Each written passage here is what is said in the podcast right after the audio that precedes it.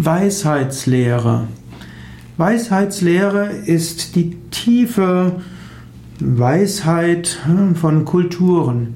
Die Weisheitslehren auf der ganzen Welt sind ähnlich und ergänzen sich.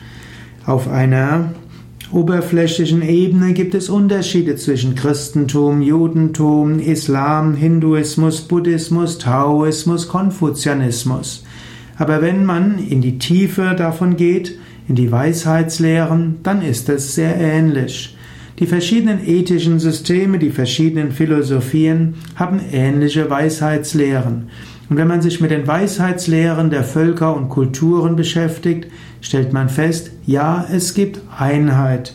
Einheit in Verschiedenheit, aber doch Einheit.